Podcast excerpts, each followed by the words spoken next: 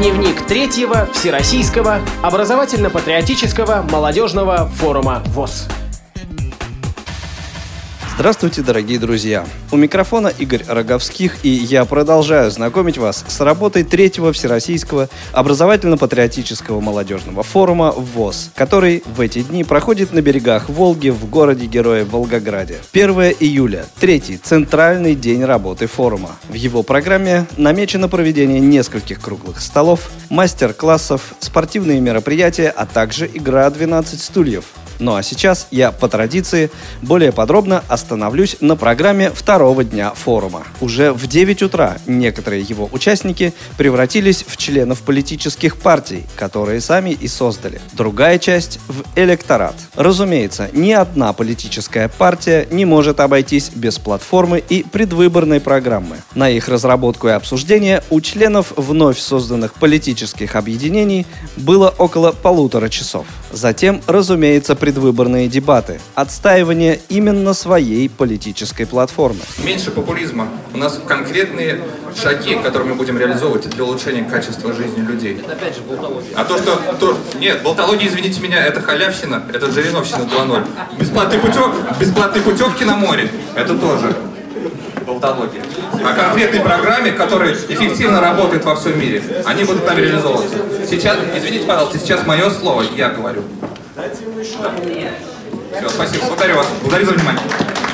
С большим интересом на одной из площадок участники форума слушали доцента кафедры гражданского права Московского государственного юридического университета Надежду Николаевну Агафонову. Я думаю, что большинство знают, но кто не знает, то запишите для себя, потому что там очень много полезной информации для инвалидов, очень много полезной информации. Это федеральный закон о социальной защите инвалидов от 24 ноября 1995 года, номер 181 ФЗ. Так вот, там есть статья 15. И в этой статье 15 очень много говорится о доступной среде, о, о доступе инвалидов к различным организациям социальной, культурной инфраструктуры, вот о таких вещах. И как, каково было мое удивление, когда я увидела, что эта норма в редакции закона 2001 года. То есть за пять лет до принятия этой самой конвенции о правах инвалидов. Я была очень удивлена этим. Вот что сказал о работе этого круглого стола представитель Омской региональной организации Глеб Новоселов.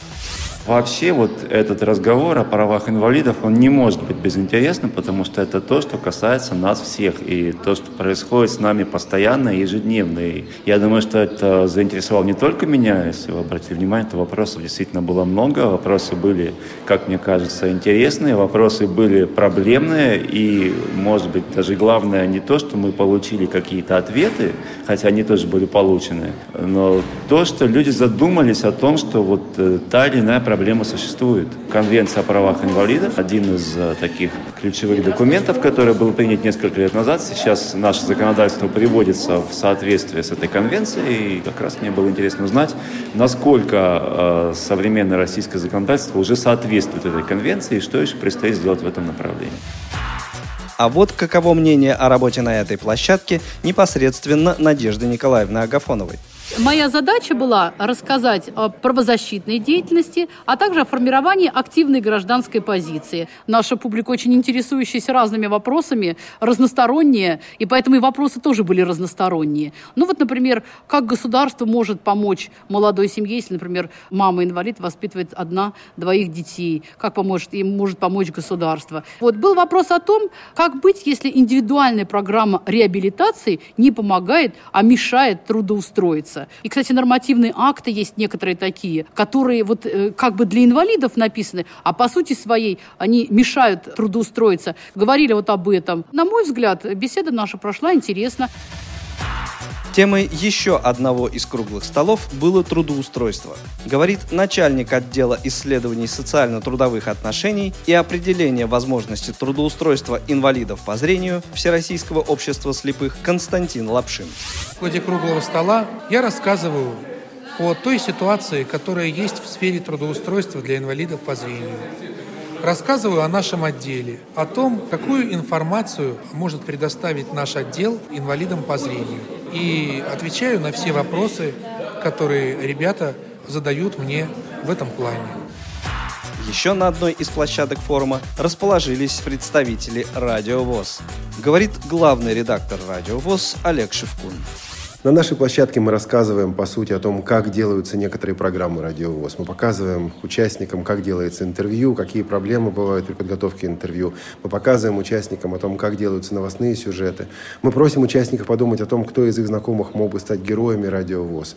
И задача этой площадки, на самом деле, прикладная – мы хотим, чтобы а, люди, которые приехали на форум, знали, что радиовоз существует, радиовоз работает для всего общества и для каждого члена в отдельности, и что можно поучаствовать. И также, чтобы знали, как можно поучаствовать в подготовке программы «Радиовоз». И, насколько я могу судить, а, Игорю Роговских и мне вместе с нашими участниками форума а, удается решить эту задачу. Работа третьего Всероссийского образовательно-патриотического молодежного форума ВОЗ продолжается. В следующем выпуске о программе четвертого дня работы форума. Наталья Лескина, Олег Шевкун, Игорь Роговских из Волгограда. Специально для Радио ВОЗ. Дневник третьего Всероссийского образовательно-патриотического молодежного форума ВОЗ.